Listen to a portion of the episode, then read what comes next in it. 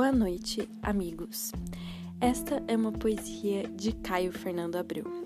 Que coisas são essas que me dizes sem dizer? Escondidas atrás do que realmente quer dizer? Tenho me confundido na tentativa de te decifrar todos os dias, mas confuso, perdido, sozinho, minha única certeza é que de cada vez aumenta ainda mais minha necessidade de ti. Torna-se desesperada, urgente. Eu já não sei o que faço. Não sinto nenhuma alegria além de ti. Como pude cair assim nesse fundo poço? Quando foi que me desequilibrei? Não quero me afogar. Quero beber tua água. Não te negues, minha sede é clara. Gravei. Deu menos de um minuto.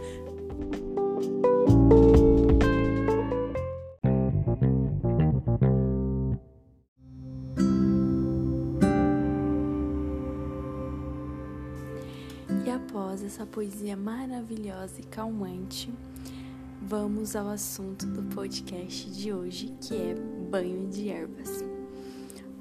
Gente, sério, se liguem nessa dica de bruxa de hoje com esses banhos de ervas. Sensacional! Mas primeiro, é, a gente precisa saber alguns passos de como fazer um banho de ervas. Bom, eu acho que a primeira coisa a se fazer toda vez que você vai realizar um banho de ervas é agradecer a natureza. Agradecer aquela erva que você está colhendo se for fresca ou, né, se for seca, está reativando a energia dela. Então, primeiro, sempre agradecer à mãe natureza, agradecer a, ao reino vegetal porque a natureza ela está aqui não para nos servir, mas ela coexiste neste universo, ela coexiste nesse, nessa vasta imensidão, assim como nós, elas fazem parte do todo, assim como nós. Então, o primeiro passo é agradecer. O segundo passo existem duas formas de né, fazer um banho de ervas, duas formas de encontrar ervas. Você pode encontrar a erva de forma fresca, né, a planta, ou você pode encontrar a planta em forma seca, né? E então existe dois passos diferentes. Caso a erva for fresca, né? Você colheu essa erva, você encontrou essa erva, pediu licença para a natureza e coletou ela, é, você vai fazer o banho da seguinte forma. Você vai pegar.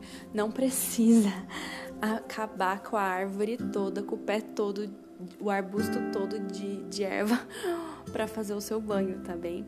É, vamos supor, se for boldo, três folhas, se for é, lavanda, um ramo, se for alecrim, um ramo.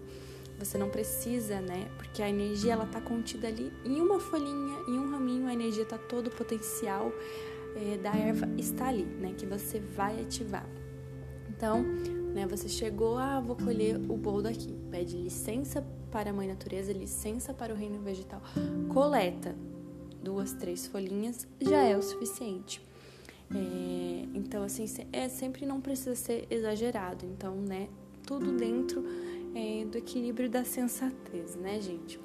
Então, você coleta, chegando em casa, né, você lava, ou se for do seu quintal, né, você lava da mesma forma e aí você vai macerar com as suas próprias mãos, né, esmagando com um pouco de água numa bacia ou num balde, até você perceber que solta é, é, o, o, líquido, né, fica, vai ficando esverdeado, né, vai ficando de uma coloração diferente da água. Você macera ali um tempo, aí você deixa em torno de uns 15 minutos paradinho ali.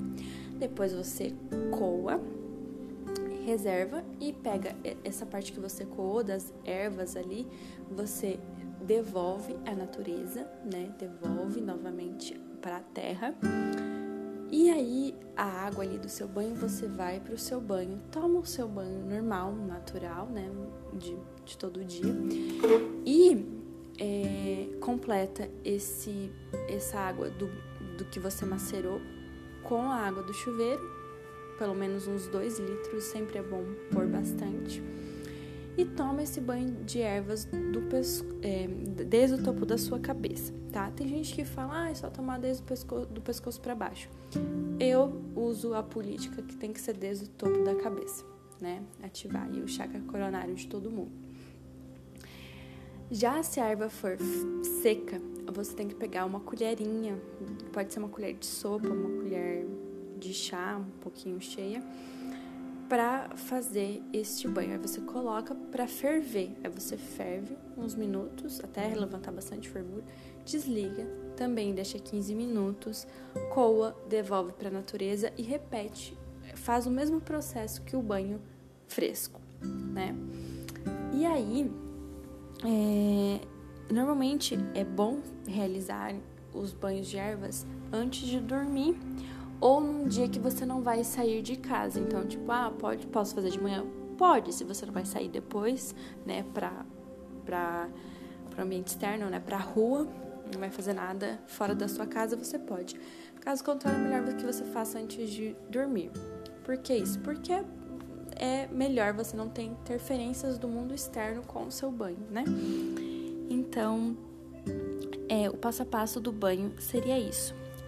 Agora, com relação, é, vamos falar sobre uma erva. Hoje eu vou falar da lavanda, que é maravilhosa. A lavanda, ela tem um poder extremamente calmante, energizante e ela traz muitas boas energias e abre muito o, os caminhos, né? Então é uma erva sensacional e ela também afasta a insônia, a ansiedade, né?